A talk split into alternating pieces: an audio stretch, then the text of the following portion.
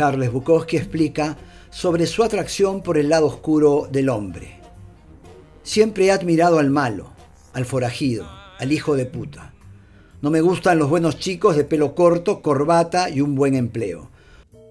Me gustan los hombres desesperados, los hombres con los dientes rotos y el cerebro roto. Me interesan más los pervertidos que los santos. Con los vagabundos consigo relajarme porque yo también soy un vagabundo. No me gustan las leyes, la moral, las religiones, las reglas. No me gusta dejarme moldear por la sociedad.